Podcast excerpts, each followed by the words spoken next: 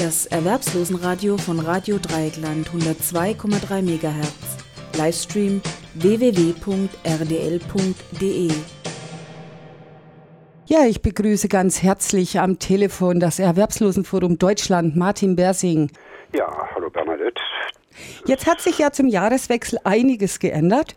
Hartz IV ist gestiegen, wenn ich das so bezeichnen darf, und die Rente auch. Also die Regelsätze. Kannst du noch mal bringen, Martin, auch wenn es die meisten schon wissen dürften?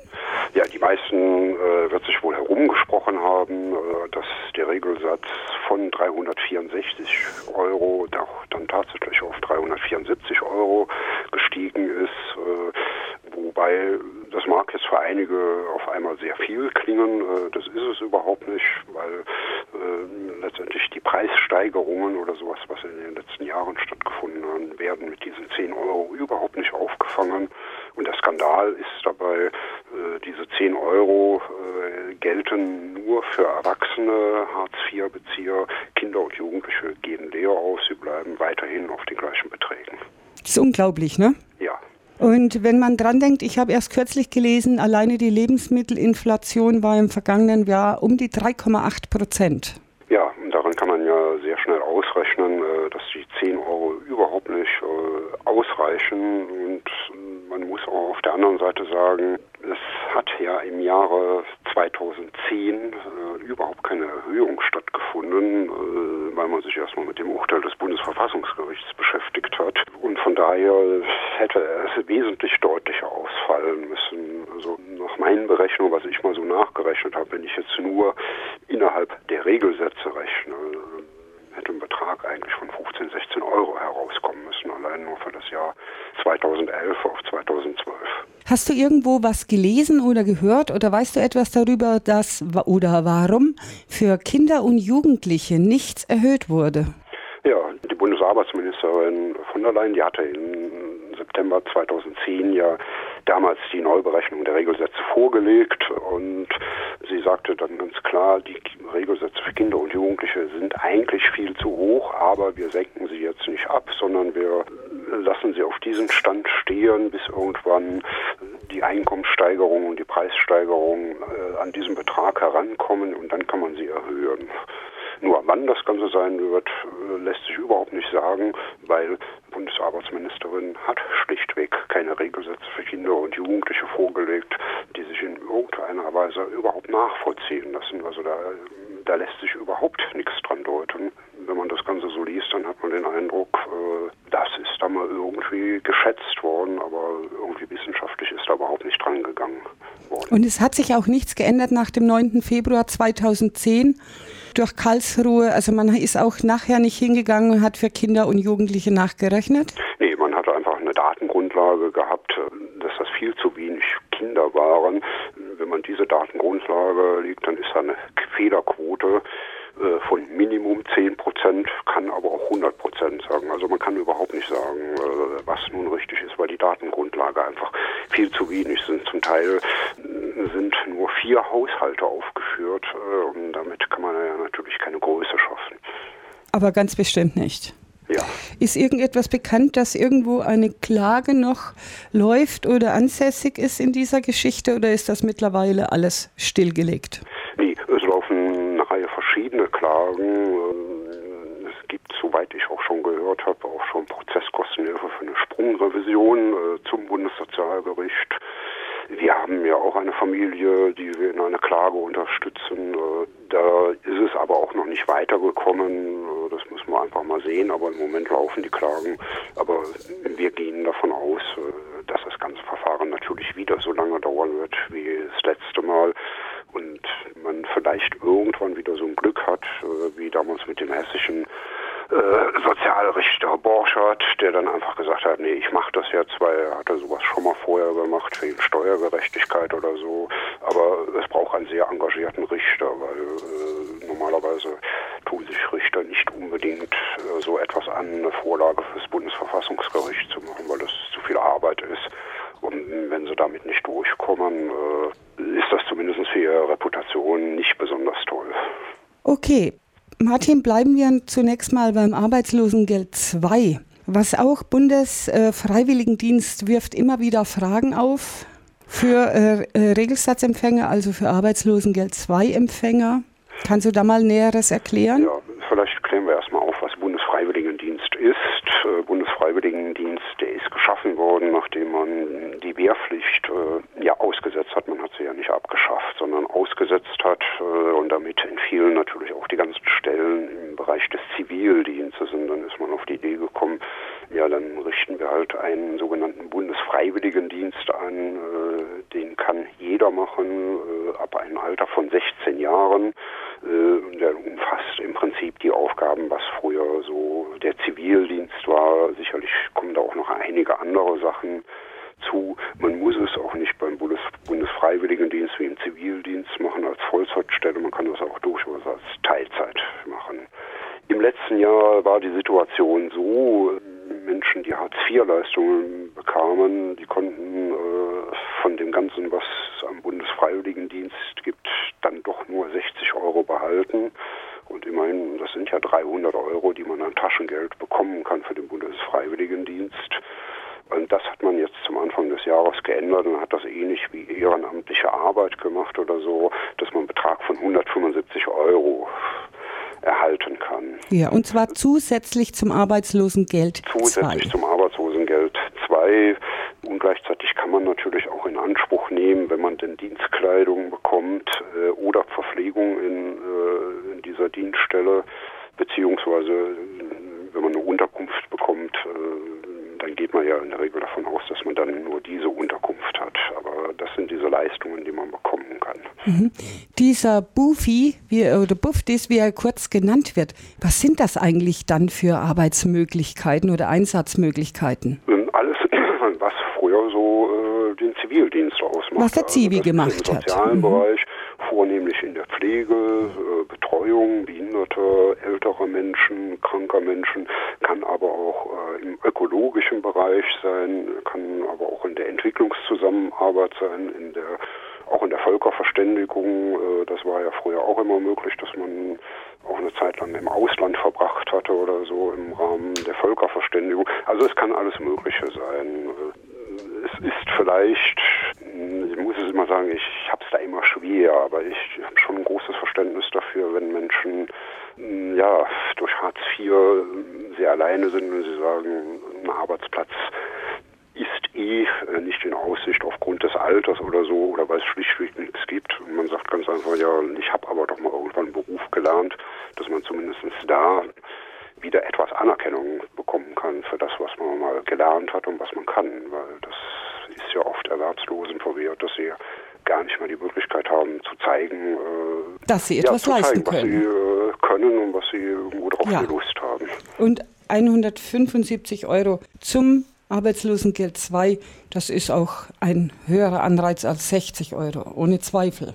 Ja, man muss natürlich sagen, es ist eine Vollzeitstelle. Das muss man ganz klar sagen. Wenn man diese 175 Euro haben will, dann muss man natürlich auch Vollzeit das Ganze machen. Äh, und dann steht natürlich die Frage, äh, was ist das eigentlich hinterher von Stundenlohn?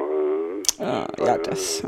wir haben schon genug Menschen bei 400 Euro dürfte man 160 Euro behalten, äh, aber bei 400 Euro werden die Menschen in der Regel nicht einen Vollzeitjob machen. Ja, klar. Ja. Aber wie du schon sagtest, wenn sich einer einfach berufen fühlt? Dann sollen es die Menschen machen. Dann aber soll ich möchte auch dazu sagen, es ist nicht nur für Menschen, die Hartz-IV-Leistungen beziehen. Äh, jeder kann das machen. Und ich denke, das ist äh, auch für junge Leute kann das gerade interessant sein, wenn sie aus der Schule kommen und sie wissen eigentlich noch gar nicht so, äh, äh was sie machen wollen oder so. Äh, ist das zumindest oft erstmal so, wo man ein bisschen gucken kann, aber wo man auch erstmalig so in Kontakt mit der Arbeitswelt kommt oder so. Aber der Einstieg ist halt natürlich ganz anders, als wenn man in einem Betrieb anfängt und muss sofort da loslegen. Ja, also ich habe halt eine Frage mitbekommen, auch von jungen Leuten, dass äh, sie gar nicht genau wussten, äh, ob es da eine Altersbegrenzung gibt. Ne? Oder nee, die Altersbegrenzung nach oben ist offen. Äh, kann ein Rentner auch machen? Ein Rentner kann das auch machen. Man kann das eigentlich so lange machen, bis man in die Kiste steigt. Alles klar. Es fängt ab 16 Jahren an, das Ganze. Okay. Martin, wir machen eine kurze Musikpause mhm. und dann geht es gleich weiter, gell? Okay. Das Erwerbslosenradio von Radio Dreieckland 102,3 MHz. Livestream www.rdl.de. Die Rente ist auch enorm gestiegen, habe ich gelesen. Naja, äh, kann man nicht wirklich so sagen. Man soll alles positiv betrachten. Also tatsächlich ist es so, wenn man es mal heute so nimmt, wer ein Einkommen äh, brutto von 2500 Euro hat, äh, der wird später schwer mit seiner Rente hinkommen. Äh, ganz im Gegenteil, der wird auf Grundsicherung im Alter angewiesen sein. Also nehmen wir es mal tatsächlich so, wie es ist wenn es dann Rente in Höhe von 75 Euro mehr im Jahr gibt, äh, dann kann man nicht wirklich sagen, äh, dass das tatsächlich mehr ist. Im Moment sind vielleicht die Rentner noch nicht so von betroffen, weil viele Rentner, die haben einfach nur noch eine deutlich höhere Rente, wie das Ganze in fünf, sechs Jahren sein wird. Aber das Ganze sind einfach nur Scheinrechnungen. Tatsächlich müssen wir ja sehen, wir haben zunehmend mehr Menschen, äh, überhaupt nicht so lange arbeiten können, bis sie das Renteneintrittsalter erreichen, sondern weil sie durch Arbeitslosigkeit oder sowas äh, vorher schon äh, Abschläge hinnehmen müssen. Also man kann eigentlich sagen, ein Mensch, der fünf Jahre erwerbslos war, der muss einfach damit rechnen, dass er bis zu 20 Prozent Abschläge hat. Und die Rente ist nicht besonders hoch, was es später gibt. Also man kann davon ausgehen, sie wird später so bei 50 Prozent des letzten Nettolohns, das wird in zehn Jahren so sein, einpendeln, wobei die Menschen dann tatsächlich auch noch bis 67 Jahre warten müssen. Mhm. Wir haben auf der anderen Seite auch einen Effekt, das haben Statistiken der Rentenversicherung auch gezeigt, Menschen, die niedrige Einkommen haben, also das heißt ein Bruttolohn so um die 1400 Euro, haben in den letzten zehn Jahren eine Lebenserwartung in den westlichen Bundesländern um zwei Jahre weniger und in den neuen deutschen Bundesländern sogar bis zu vier Jahre weniger. Äh, also das ist auch noch ein Effekt, den wir sehen, äh, dass die Menschen ja zum Teil äh, in ihr Rentnerdasein, wenn sie dann in die Rente kommen, sie da gar nicht mehr lange was von haben, weil sie einfach früher sterben. Ja, es ist aber heute auch schon klar und ich habe erst wieder in der Zeitung gelesen, noch nie haben so viele Rentner einen 400-Euro-Job gemacht wie im vergangenen Jahr.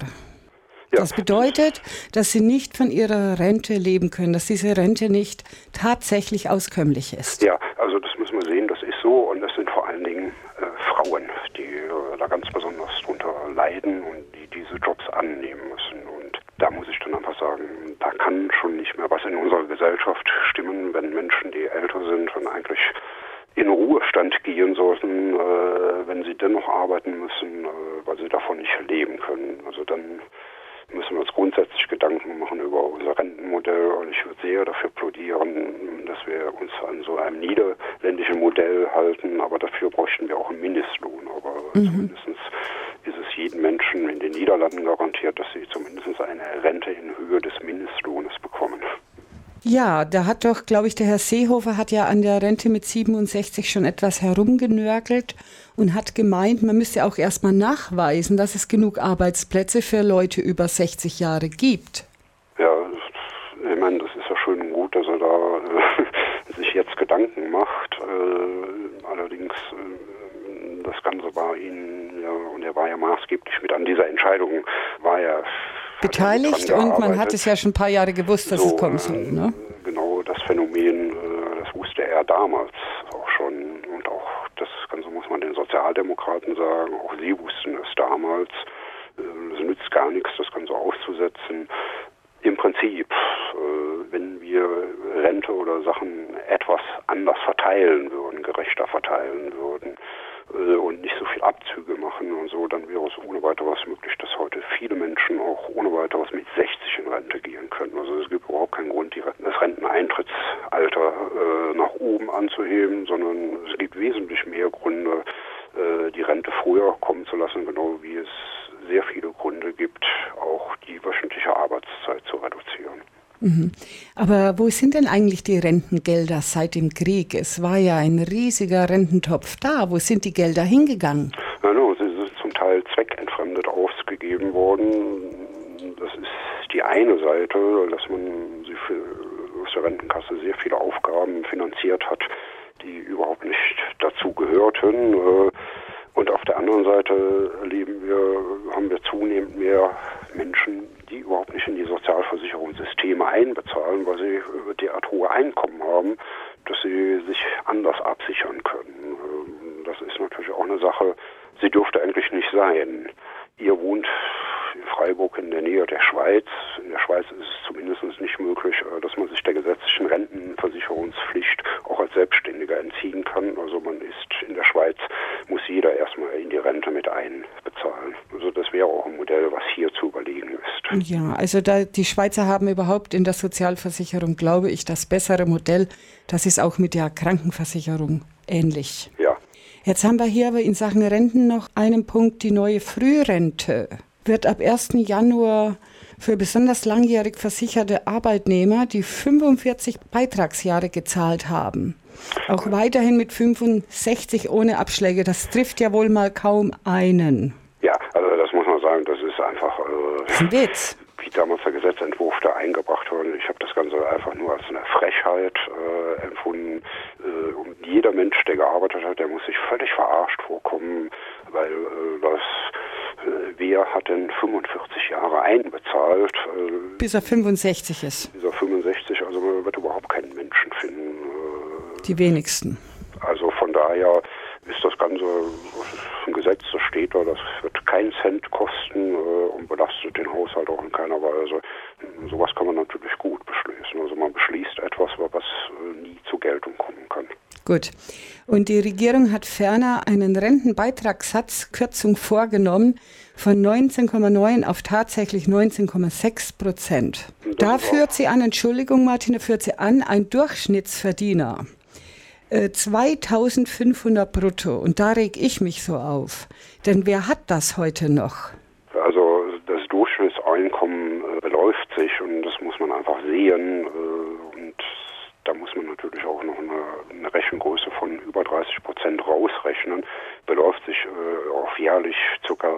30.000. Jetzt haben wir da aber ein Drittel Menschen auch mit drin in diesen 30.000, äh, die Teilzeit arbeiten. Also von daher kann man das so gar nicht sagen. Also das mhm. Durchschnittseinkommen ist nicht 2.500 Euro, äh, sondern äh, man kann es mal eher bei 2.000 Euro ansiedeln oder so. Und ich verstehe auch den Sinn nicht, äh, die Rentenbeiträge runterzusetzen. Äh, ganz im Gegenteil, man hätte sie ruhig anheben können. Es spricht nichts dagegen, wenn man da für andere Sachen runtersetzt. Zum Beispiel hm, sehe ich überhaupt keinen Grund, warum die Mehrwertsteuer so hoch sein muss. Und ich ja. sehe sie erst recht nicht, warum auf Lebensmitteln überhaupt Mehrwertsteuer sein muss. Genau Sollte ganz weg.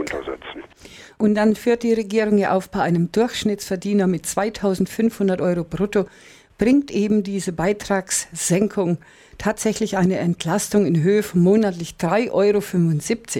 Also das ist ja beschämend. Ja, natürlich ist es beschämend. Äh, es ist natürlich äh, jetzt für bestimmte Gruppen ist das natürlich nicht beschämend, sondern äh, bei denen klingelt die Kassen. Also wenn man sich nur so große Unternehmen anguckt, siehe Daimler oder wie die alle heißen, die da mehrere 10.000 Menschen beschäftigt haben, äh, für die ist das natürlich eine enorme Kostenersparnis, weil die Arbeitgeber ja nun auch äh, Beiträge mit einbezahlen. Das ist vollkommen richtig, aber ich denke halt überwiegend eigentlich an den Verbraucher, ja. für den die Lebenshaltungskosten ständig steigen. Und da kann ich mit 3,75 Euro im Monat wirklich keinen Sprung machen. Nee, nee, das kann man nicht mit 3,75 Euro.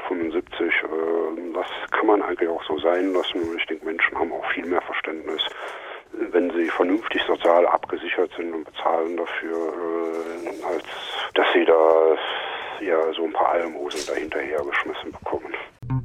Das Erwerbslosenradio von Radio Dreieckland 102,3 MHz. Livestream www.rdl.de